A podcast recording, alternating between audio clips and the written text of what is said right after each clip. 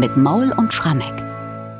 2. Februar, Fest Maria Reinigung oder auch Fest der Darstellung des Herrn.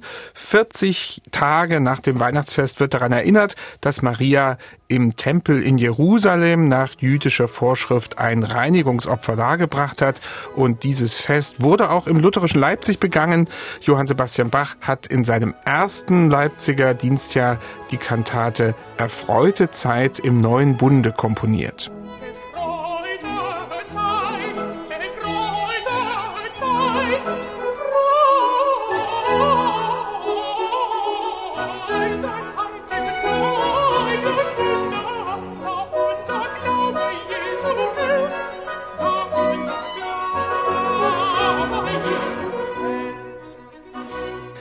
Ja, das Fest Maria Reinigung und da steht im Mittelpunkt ja traditionell gar nicht mal Maria, wie man denken könnte, oder das Jesuskind, sondern der greise Simeon. Ist das auch hier der Fall? Ja, das ist immer der Fall, wenn Bach Kantaten auf dieses Marienfest komponiert hat. Im Blick hat man immer den Simeon. Der Simeon ist ja überhaupt eine ganz wichtige Gestalt in der Bibelinterpretation. Also in der bildenden Kunst ist der Simeon ein ganz großes Thema. Ob das jetzt in Rembrandt war oder viele andere, der wird immer wieder in Szene gesetzt als Kreis. In der Bibel steht gar nicht unbedingt, dass er ein Kreis war. Ein frommer Mann, der eben sein Leben lang auf die Ankunft des Herrn gewartet hat. Und dennoch, und das ist auch sämtlichen Kantaten Bachs auf dieses Marienfest eigen, der Lobgesang, den Simeon anstimmt im Evangeliumstext, der ja einer der drei berühmten Lobgesänge überhaupt des Neuen Testamentes ist, der wird zum Anlass genommen, einerseits eben wirklich gesungen zu werden von Simeon, aber irgendwo sind wir dann eben wieder alle Simeon. Denn das, was dann in den Predigten und auch in den musikalischen Auslegungen eine Rolle spielt, ist eigentlich das Ganze zum Anlass zu nehmen, auf den eigenen Tod hinzublicken. Also Simeon freut sich ja, dass er eben erkennt in dem Jesuskind den Heiland, auf den er so lange gewartet hat. Und er sagt ja dann, jetzt endlich kann ich von dieser Welt scheiden, weil ich weiß, der Heiland ist gekommen. Es gibt diesen neuen Bund, der ja auch ganz konkret in unserer Kantate angesprochen wird, gleich in der ersten Verszeile. Erfreute Zeit im neuen Bund, was ja nichts anderes heißt, als eben dieses Versprechen, das schon im Alten Testament ausgesprochen wird, dass Gott den Menschen die Sünden vergeben wird, eben in der Geburt von Jesus Christus und dann letztlich auch in seinem Kreuzestod. Und dadurch ist eben die Kantate Erfreute Zeit im neuen Bunde eigentlich eine Reflexion auf unseren eigenen Tod. Wir alle singen diesen Lobgesang und haben durch diesen neuen Bund die Angst vor dem Tod verloren. Und dieser freudige Gesang des Simon, Nunc dimittis wird es ja auch ja. gelernt im Lateinischen, mhm. der kommt hier in dieser Kantate sogar wörtlich vor. Und was kommt dazu noch vor? Was hat der Text sich ja noch dazu genommen? Na, eben genau das, was es braucht, um den Lobgesang Nunc dimittis oder wie es bei Luther heißt, Herr, nun lässest du deinen Diener in Friede fahren, so umzusetzen, dass wir alle uns in diese Situation hineinversetzen und uns mit der eigenen Todesstunde konfrontieren. Und nun muss ich sagen, in der Eingangsarie ist ein ganz festliches Stück. Da klingt diese Todesstunde, von der hier die Rede ist, nun wirklich sehr freudig. Also das ist ja auch durchaus ein Merkmal dieser Texte in der Barockzeit, dass häufig die letzte Stunde sehr froh und hoffnungsvoll thematisiert wird. Für uns vielleicht heute ein bisschen ungewöhnlich, aber wenn wir uns hier reindenken, eigentlich ganz logisch. Wie macht es hier Bach? Das ist ja wirklich glanzvoll instrumentiert. Ja, und konzertiert komponiert. Also er schreibt eigentlich eine Art verkapptes Violinkonzert, in das der Sänger, der Altist hinein, noch fröhlich singt, erfreute Zeit im neuen Bunde, da unser Glaube Jesum hält, wie freudig wird zur letzten Stunde die Ruhestadt das Grab bestellt. Und er ist dabei, man braucht ihn aber eigentlich gar nicht, denn sagen wir mal so, der eigentliche Star ist die Solo-Violine, die die ganze Zeit unglaublich virtuose Girlanden spielt. Begleitet wird sie noch von zwei Hörnern, zwei Oboen, Streichern. Also tatsächlich, wenn es den Sänger nicht gäbe, würde man sagen, oh, ein schönes Violinkonzert fehlt eigentlich gar nichts. Und die Violine sorgt im Grunde genommen für dieses Freudenlametta, dieses Glitzern. Vielleicht ist es wieder der Morgenstern, der hier gemeint ist, das Bild für Jesus Christus, was jetzt eben diesen neuen Bund zwischen Gott und den Menschen zelebriert. Ganz toll dann übrigens im Betal, gerade an dieser Stelle, Stelle, wo es dann heißt, wie freudig wird zur letzten Stunde die Ruhestadt, das Grab bestellt.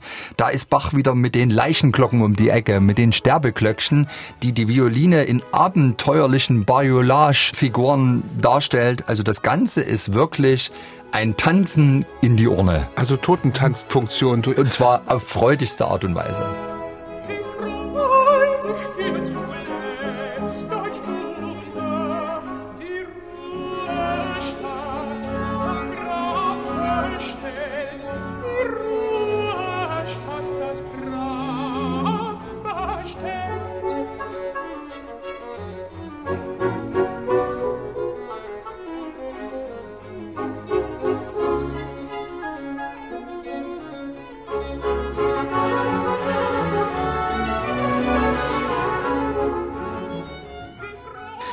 Das ist also ein Stückchen gewesen aus dem Mittelteil der Eingangsarie zur Kantate Erfreute Zeit im Neuen Bunde. Bach fährt wirklich hier alles auf an musikalischen, instrumentalen Farben für diese wunderschöne Arie am Beginn dieser Kantate.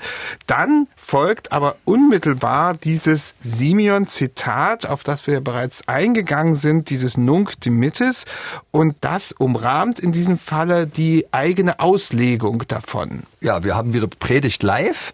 Also vorgetragen wird dieser Lobgesang nicht vollständig, aber in großen Teilen von einem Bass. Das liegt ja nah, der Simeon, der Kreise Simeon, alter ein alter Mann. Geht also los mit den originalen Worten in Luthers Übersetzung. Herr, nun lässest du deinen Diener in Friede fahren, wie du gesagt hast. Und jetzt kommt unser moderner Textdichter, den wir leider wieder namentlich nicht kennen.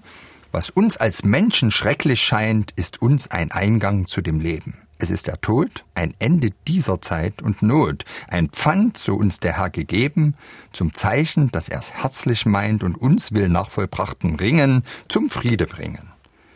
Und weil der Heiland nun der Augentrost des Herzens Labsal ist, was Wunder, dass mein Herz des Todes Furcht vergisst. Es kann erfreut den Ausspruch tun, Doppelpunkt, und jetzt kehren wir zum Lobgesang, zum Originalen zurück, denn meine Augen haben dein Heiland gesehen, welchen du bereitet hast für allen Völkern. Und was Bach jetzt macht, ist, dass er die Abschnitte des eigentlichen Lobgesangs vom Bass im Psalmton, im achten Psalmton, also wirklich in ganz alter Art und Weise singen lässt. Das wirkt wirklich wie der Lektor am Pult. Dann allerdings der große Auslegungsabschnitt in der Mitte, der wird freier vertont. Aber das Tolle ist, was die Instrumente ringsherum machen. Die spielen in Kanonform eine Melodielinie, die wie so eine Tonleiter nach oben ist. Und das ist im Grunde genommen das Bild für dieses in Friede fahren, wohin natürlich ins Paradies, nach oben. Wir alle in der Nachfolge von Simeon oder in der Nachfolge Christi, das wird hier in diesem Satz einer modernen Auslegung des Nunc Dimittis einem Lobgesang, den natürlich schon alle Generationen vor Bach, die Kirchenmusik gemacht hatten, immer wieder vertont haben, aber hier doch auf eine ganz besonders anrührende, intensive Art und Weise vertont. Und ich muss sagen, also dieser Satz, der strahlt so viel an Zuversicht, auch an Friede aus dieser Friede, den sich ja auch Simeon wünscht, ja, er kann nun endlich von dieser Welt, aus diesem Trübsal, aus diesem Jammertal scheiden, weil mhm. der Heiland da ist, um den ewigen Frieden zu haben. Das wird hier ganz wunderbar ausgestrahlt. Wir hören mal den Beginn dieses Zitats des Simeon. Also Herr, nun lässest du deinen Diener in Friede fahren.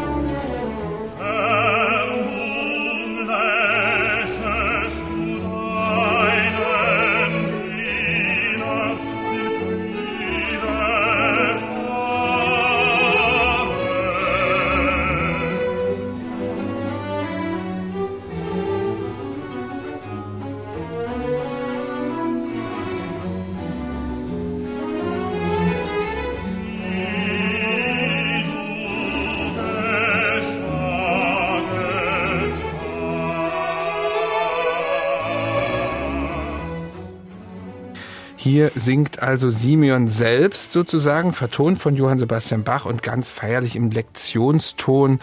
Also da merkt man auch, dass der offenbar im liturgischen Gesang auch erprobt gewesen ist. Es geht weiter in dieser Kantate zum Fest Maria Reinigung mit einer Tenorarie, wo wieder ein schwieriges Violinsolo dazukommt. Da heißt es Eile, Herz voll Freudigkeit und Bach wäre nicht Bach, wenn es da nicht auch in den Noten eilen würde. Ja, es sind wirklich endlose Spielfiguren in der Solovioline. Das Ganze ist also textlich auch so eine Art Paraphrase auf einen Text aus dem Alten Testament, Hebräer 4. Eile, Herz voll Freudigkeit vor den Gnadenstuhl zu treten. Also man kann es wirklich gar nicht eilig genug haben, um endlich von dieser Welt zu scheiden. Und das Ganze in einem Gewand, wo man auch wieder denkt, Mensch, das würde auch rein instrumental ganz wunderbar funktionieren.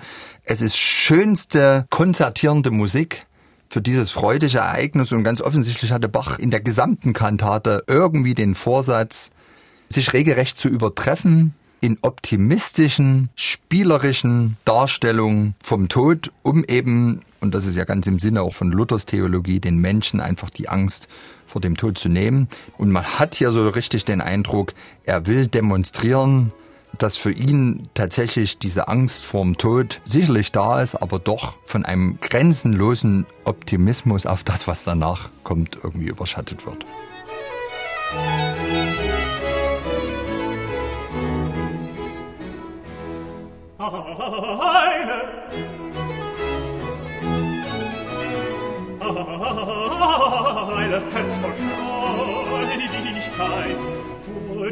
Den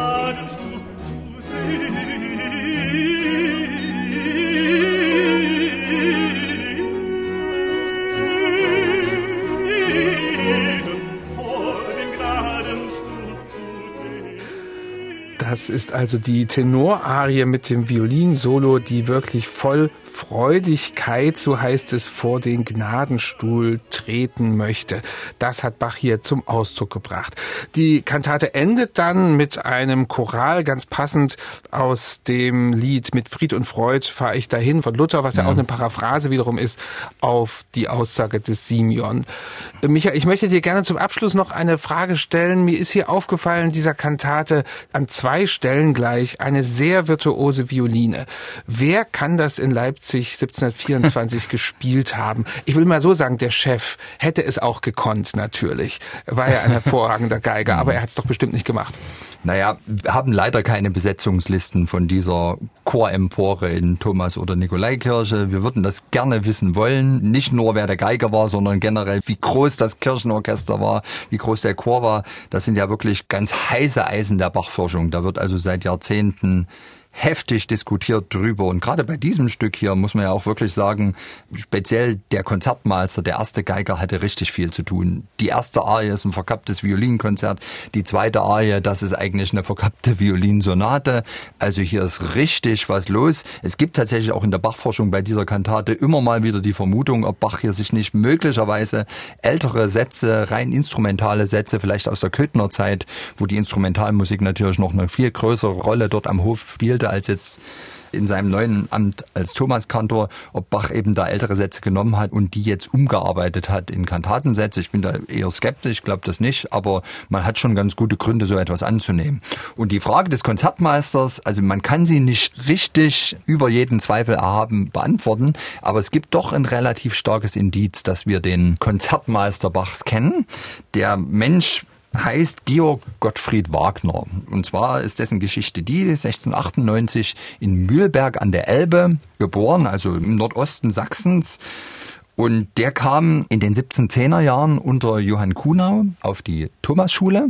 Sein Vater selbst, der hat dann gewechselt als Kantor nach Wurzen, war Zeit seines Lebens Kantor in Wurzen. Und Wagner selbst und, glaube ich, einer seiner Brüder war auch noch Thomaner, wird dann 1719 Student an der Uni Leipzig bis ins Jahr 1726 hinein. Und wir wissen, dass dieser Georg Gottfried Wagner, Ex-Tormaner, jetzt Student an der Uni Leipzig zwischen 1724 und 1726, insgesamt dreimal relativ hohe Geldbeträge aus der Stadtkasse bekommt.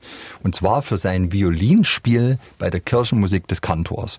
Und er ist überhaupt der Einzige, der für sein Violinspiel in den 1720er Jahren eine besondere Gratifikation, so nannte man das damals, aus der Stadtkasse erhielt. Also der muss eine besondere Rolle gespielt haben und es spricht eigentlich alles dafür, dass der Bachs Konzertmeister war.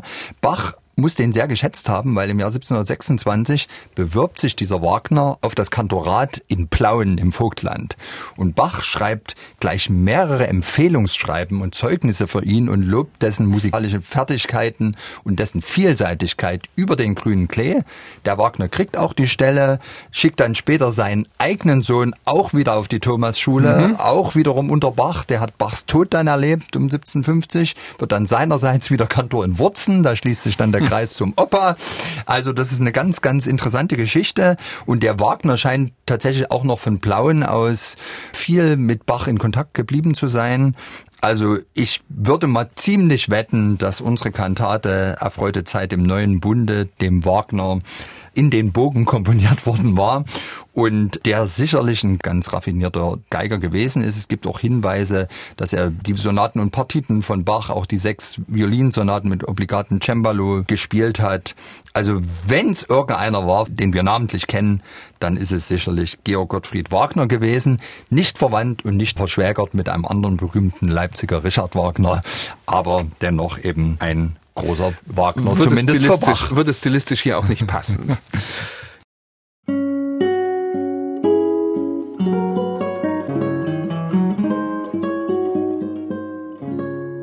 MDR Classic